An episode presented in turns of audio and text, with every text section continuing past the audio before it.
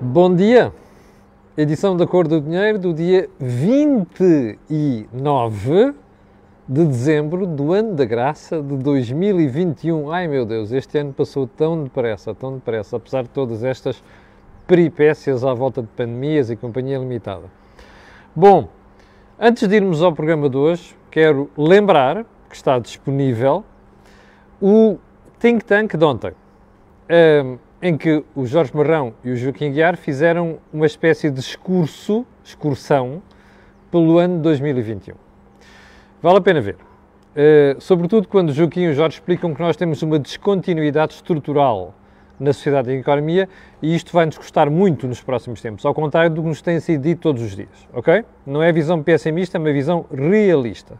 Segundo, disponibilizei ontem um dos últimos webinars que fiz com a Vision, um, no âmbito do Corporate Vision, o programa Corporate Vision, uh, sobre benefícios fiscais com incidência nas empresas. Já agora, eu na última, na última edição deste ano, na sexta-feira, irei dizer quais vão ser as novidades do canal Acordo Dinheiro para o próximo ano, porque já as temos e são boas. Aguardo. Segundo o alerta, dizer que este canal tem uma parceria com a Prozis, de que muito se orgulha, aliás, é bom dizer isto, eu não faço parcerias se não acreditar na, na, nos projetos e um, se você for ao site fazer compras, se utilizar o cupom CAMILO no checkout, tem um desconto de 10%. Depois ainda tem aquelas promoções que nós divulgamos aqui semanalmente. Agora sim, já é a altura de irmos à nossa agenda principal. E vamos começar, como sempre, pelo período antes da ordem do dia. E vamos começar por onde? Pelo Benfica. Mas eu vou deixar aqui um alerta. Eu vou tentar fazer hoje ainda um vídeo autónomo sobre o Benfica. E porquê é que vou fazer? Não é por ser o meu clube que eu gostar de futebol, não é nada disso. Aliás, eu vi trazer o futebol para aqui, como sabe. O Benfica é um clássico de. Este que está a passar com o Benfica é um clássico de como não fazer as coisas numa empresa, que é uma empresa que ainda para mais fatura centenas de milhões de euros. O Benfica é um problema de liderança e não é apenas do treinador, é da presidência. Eu vou tentar fazer ainda hoje um vídeo só para explicar isto e para explicar quando você tem um problema de liderança nas empresas e quando as pessoas não percebem os sinais do tempo, e isto vale para Jorge Jesus e vale para Rui Costa, a coisa normalmente termina em bota, ok? Mas eu vou tentar, repito, fazer um vídeo hoje só sobre isto. Bom, segundo ponto. Quantas eleições ganhou Rui Rio? Eu tenho sistematicamente aqui defensores indefetíveis de Rui Rio que odeiam. Estão sempre a escrever coisas agradáveis e não sei o quê. Você odeia o Rio? Não odeio nada, homem. Eu odeio é políticas. E as políticas são protagonizadas por pessoas quando eu não acredito que uma pessoa pode protagonizar uma boa política, eu tenho que dizer isso. Não é nada contra odiar. Nada, nem ele, nem o Costa, nem ninguém. Pelo contrário. Um, mas houve um espectador que me já disse: Você já reparou que o Rio ganhou todas as eleições que meteu até agora? Quantas foram? Três. É pouco? Não. Mas uma coisa é nós ganharmos as eleições na nossa família, está a ver? Ou no nosso bairro. Outra coisa é nós dizermos assim, a nível de comunidade mais alargada, quantas é que eu ganhei? Sabe o que é que quer dizer isto?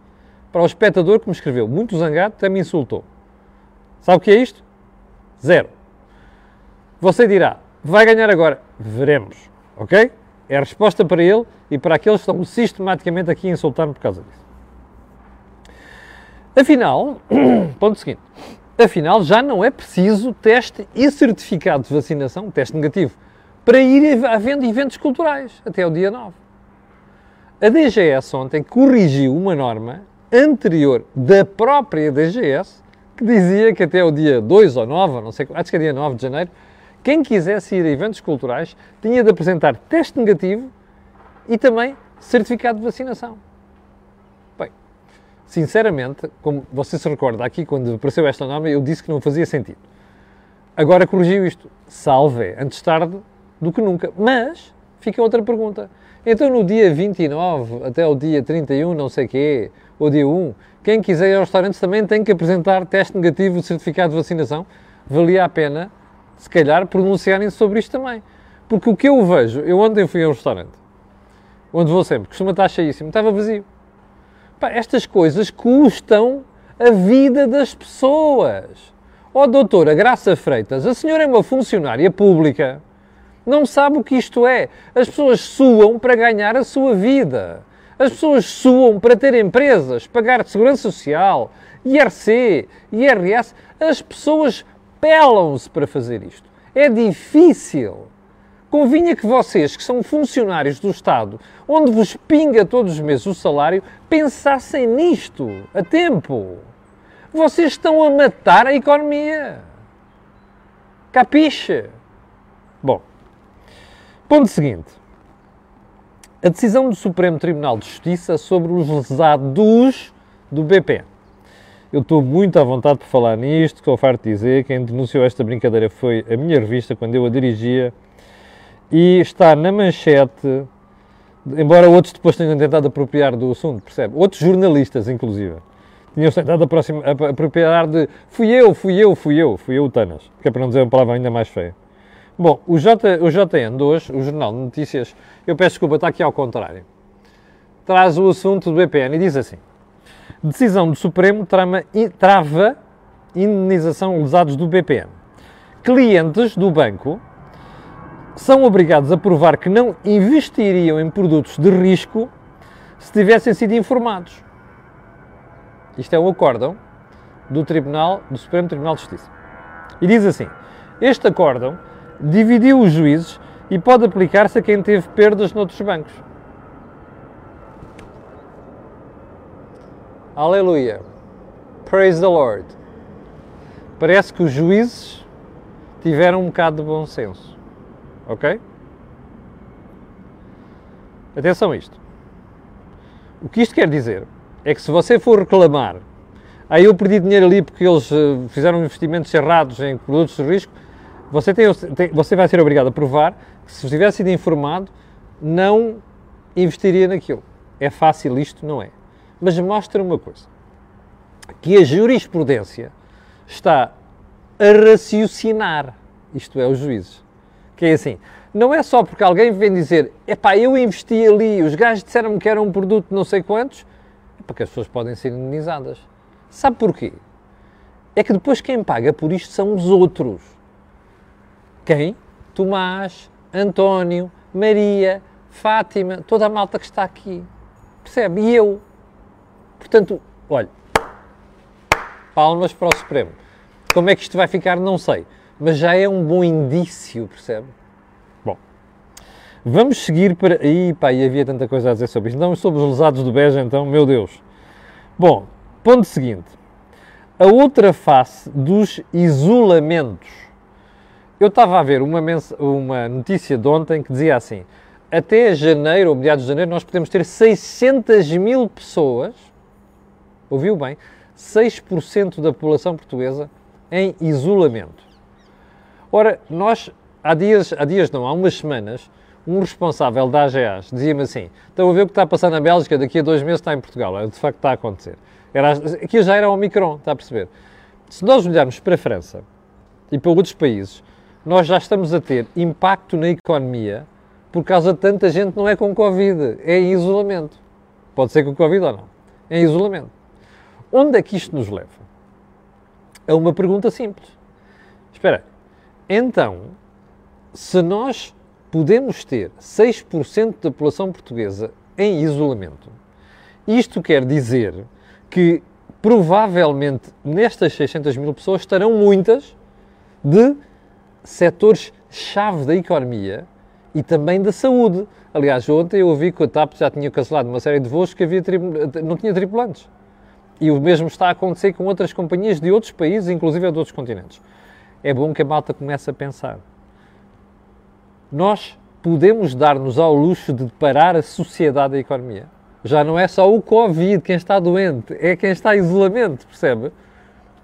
Podemos dar ao luxo de fazer isso? Não podemos, pois não. Então, se calhar, é a altura de começarmos a pensar em rever os dias que nós temos de estar em isolamento. Parece que já estão a estudar isso. Já fizeram nos Estados Unidos, já estão a fazer outros países da Europa. É bom que a gente pense nisso. Doutora Graça Freitas, que é para nós não irmos atrás do prejuízo. Por uma vez na vida, use a cabeça para antecipar isto, ok? E senhora Ministra Marta Temido também. Vamos lá ver. Vamos lá ver. A Antónia Costa, também parece que o Rui Rio gosta disto. Atenção, hoje é dia de falar da entrevista do Rui Rio. Mas eu não quero começar por aqui, o programa de hoje. Agora vamos para o assunto principal. Eu ontem tinha-lhe feito esta pergunta, se você se recorda. Você sabe porque é que houve um superávit orçamental de 3,5% do produto interno bruto, 1.900 milhões de euros, em, no, último, no terceiro trimestre deste ano? Sabe?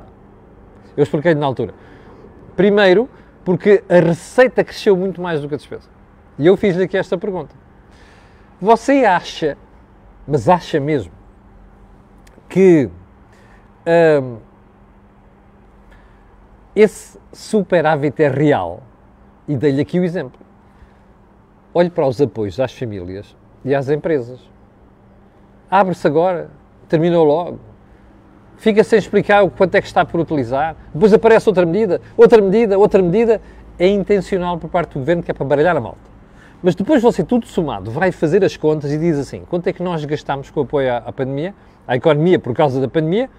Muito menos do que outros países, inclusive aqui ao lado da Espanha e a Itália.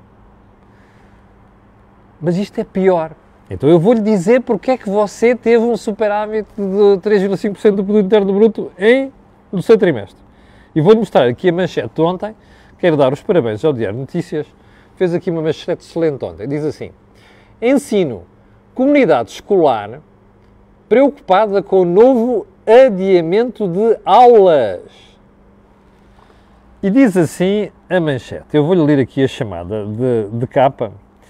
Os diretores asseguram que está tudo a postos para a educação à distância e não se justifica voltar a adiar o arranque do segundo período. Como você sabe, primeiro era uma semana, agora parece que vai para duas. E eles estão a dizer, não faz sentido. Está tudo pronto para fazermos ensino à distância. Agora veja o resto. Aqui é que eu tenho que dar os parabéns à Diário Notícias. Como vocês já sabem, quando eu tenho que criticar, que tenho criticado DN e outros jornais, mas quando tenho que dar os parabéns, dou os parabéns. Se falta algo, são 600 mil computadores que já deviam ter chegado aos alunos.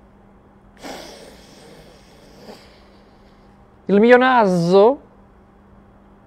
leu, cheirou isto e diz assim: Epá, Camilo, cheira mal. Vai lá ver março do ano passado. E eu fui ver. Março do ano passado faltavam mais de um milhão de computadores, remember? E o senhor Ministro da Educação, mais o senhor Ministro das Finanças, mais o Sr. Primeiro-Ministro prometeram que tudo ia ser resolvido. Afinal, chegámos ao quarto trimestre de 2021, já a cheirar 2022, e faltam 600 mil computadores. É óbvio que o déficit orçamental de do, do seu trimestre não passou superávit por causa dos 600 mil computadores. Mas os 600 mil computadores são mais um exemplo de como é que o Estado está a poupar na despesa que não devia poupar. Repara, aumenta nos rendimentos, aumenta salários, aumenta a função pública, não corta os salários na função pública quando o setor, o setor privado levou um corte, não é? Dois terços, não é? E você diz assim, então espera aí, estes tipos, toda a massa que sacam a economia é para pagar em aumentos de rendimentos e de pensões. Mas onde devia fazer gastar o dinheiro, que é no investimento, porque isto é investimento, estes senhores cortam-se. Perguntinha, você está admirado? Não está, pois não. Isto é a marca de João Leão. Quando era secretário de Estado do Sr. Dr. Mário Centeno, era ele o pai das, de, de, das cativações e agora como Ministro das Finanças. O que estes senhores da Educação estão a dizer é o seguinte: não faz sentido adiar mais uma semana o início das aulas, depois não conseguimos recuperar. Temos que fazer ensino à distância. Mas depois dizem, pois é, mas continuam a faltar 600 mil computadores. Pá, vocês desculpem lá. Se nós estivéssemos durante a Troika e com o passo escolho no governo, todos os comentadores, todo o idiota, todo bicho careta e todo.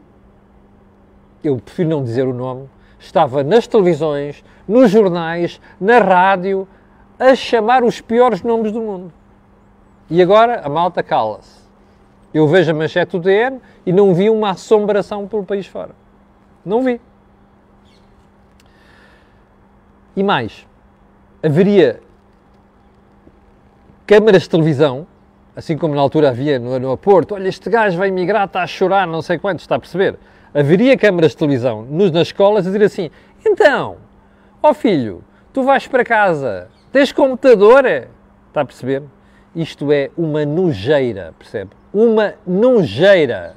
Estes senhores estão a cortar no investimento onde ele faz falta em Portugal. É para isto que serve o Estado Social, porque têm que respeitar o déficit orçamental, porque têm que baixar a dívida. E ao mesmo tempo não se corta uma despesa onde ela tem de ser cortada. Percebe? Está a ver este problema? Pronto. Não esqueça, é você que pôs esta gente lá. E se você tiver o um mínimo de vergonha, no dia 30 de janeiro vai dizer quem é que não merece continuar lá. Eu vou dizer. Bom, pode chamar isto de campanha eleitoral o que quiser. Não posso deixar de dizer isto. E já agora, shame on my class. Shame on my class.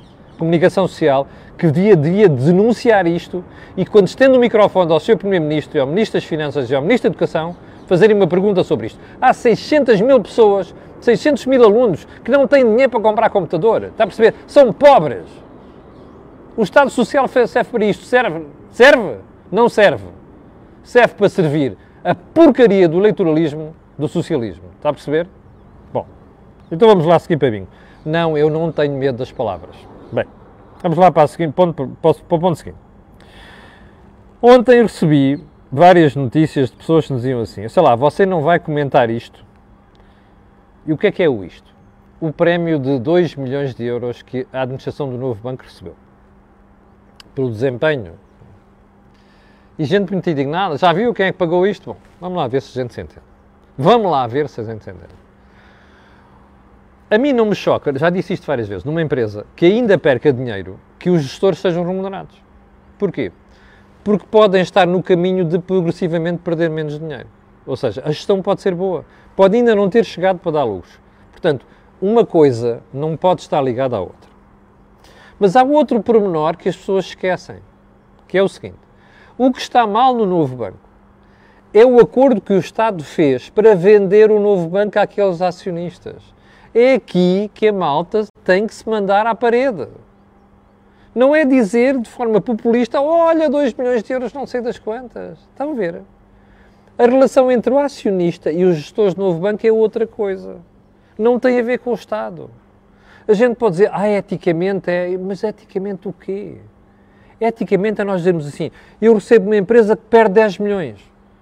E o meu acionista diz assim, epá, se tu conseguires pô-la a ganhar dinheiro em 4 anos, eu dou-te um prémio do caraças. Mas agora vamos estabelecer prémios parcelares, que é, tu perdes menos este ano, este ano e aquele, e eu vou-te pagar por isso. Isso é uma coisa completamente diferente, faz todo o sentido. Não sei porque é que a malta não se indigna com o Centeno e com o Costa pela forma como vendeu o novo banco e agora está-se a tirar aos prémios dos gestores do novo banco. Não percebo isto. Pá.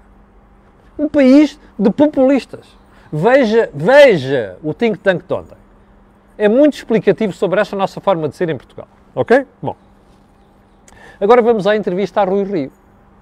Eu vou dizer uma coisa, não gostei nada da entrevista, nada. E ainda para mais, desta vez, a culpa é menos do Rui Rio do que é da jornalista. E eu já vou explicar porquê. Como eu disse ontem aqui, eu gosto da Teresa Quintela.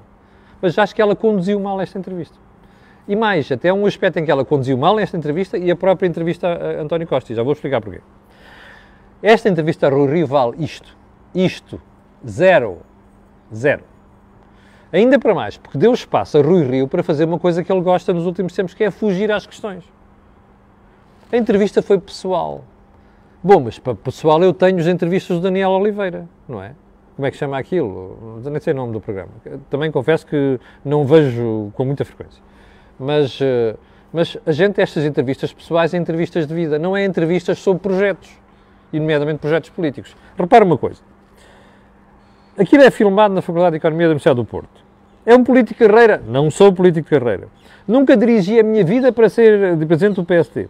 Tem traços populistas? Não. O populista é aquele que diz o que as pessoas querem ouvir, mas sabe de antemão que não vai conseguir fazer.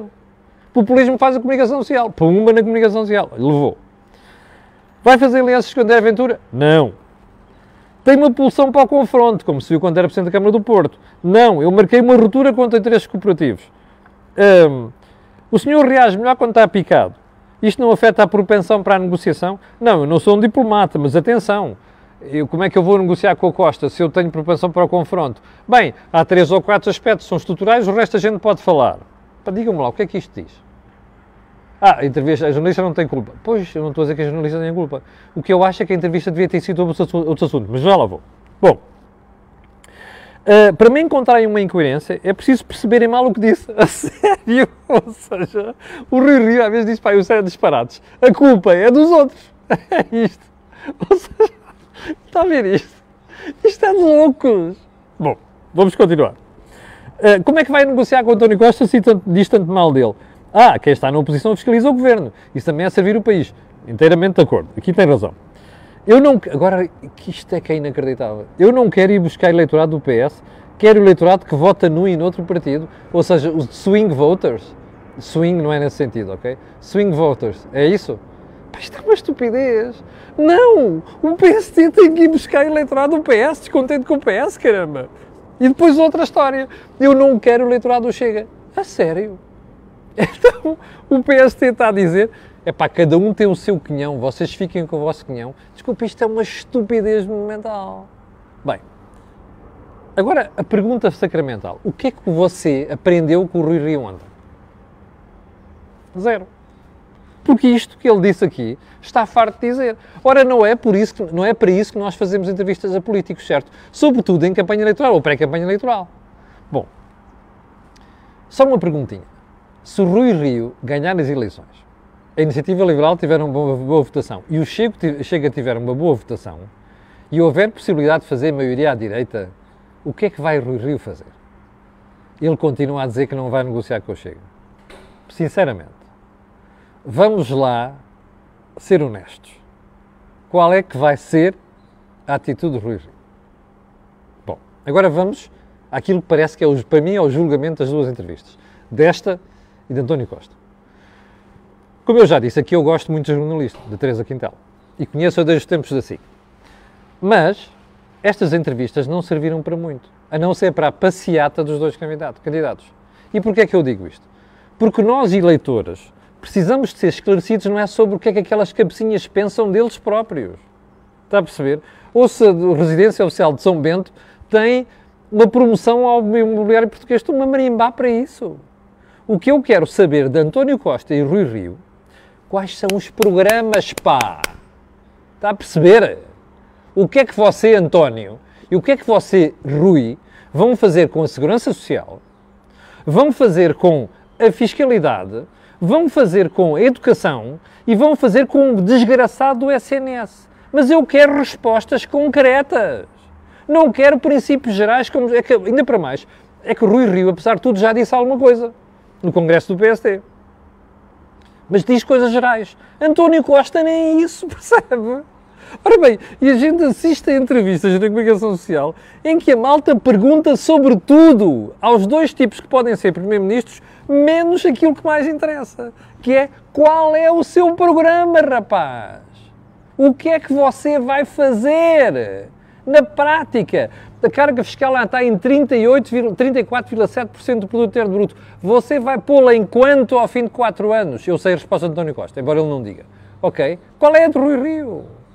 Olha, você andou a poupar vergonhosamente no SNS. O que é que vai fazer? É isto que a gente precisa de saber para votar no dia 30. Ora, eu, você viu alguma destas perguntas e alguma destas respostas nas suas entrevistas? Zero. Não posso aceitar isso como eleitor, não posso aceitar isso como cidadão, nem posso aceitar isso como analista, porque a nossa função aqui, por muito desagradável que seja para com estas pessoas, António Costa, Rui Rio, é só uma, é garantir que você fique informado, percebe? É dar-nos a sua nossa resposta para as suas dúvidas. É essa a nossa função. Quem não sabe fazer isto vai fazer outra coisa na vida. Está a perceber? Isto é duro, é, custa-nos muito a nossa vida pessoal e por isso custa. Eu sei bem do que isso quer dizer, mas é a nossa, isto é um sacerdócio. Está a ver? Bom, mas ainda não acabámos a conversa de hoje. Hum, André Ventura ontem, ainda para mais, aproveitou esta butada de Rui Rio e saiu-se com uma linda que é assim, para aí, então, mas se houver maioria à direita, o gajo vai fazer o quê? Acordos com Costa? Epá, ele devia estar a disputar a liderança do PS. Desculpe, André Ventura deu uma estocada monumental ontem a, a, a Rui Rio. Pô, isto é o disparate, em minha opinião, que o Rui Rio está a cometer com a campanha. Mas pronto, ele lá saberá o que é que vai fazer. Já agora uma coisa, um espectador que perguntou ontem assim, você até disse ontem, ao comentário da entrevista de António Costa, disse que ele tinha feito um elogio implícito ao Pedro Nuno Santos quando disse, bom, até o Pedro Nuno Santos pode ser Primeiro-Ministro. E ele disse-me assim, você acredita bem nisso? É óbvio que não. António Costa tentou passar uma rasteira a Pedro Nuno Santos. Está a perceber? Pedro Nuno Santos, como é inteligente e esperto, percebeu. Não sei se a maior parte do pessoal percebeu. Mas eu, você já percebeu qual é a rasteira? A pessoa que perguntou. É que ele está a dizer ao Partido Socialista, aos eleitores, assim: se vocês não votarem em mim, tem aquele gajo ali. Está a perceber? Que é a ala esquerda do PS. É isso que vocês querem. Está a perceber a jogada do Costa? Bom. ficamos por aqui. Quero agradecer assim que está desse lado, a quem vai ver, e quero pedir aquilo que peço sempre, que é colocar um gosto e fazer partilhas nas redes sociais. Já sabe porquê? Aquilo que houve aqui, hum, não houve mais lado nenhum. Obrigado, com licença, e até amanhã às 8 da manhã.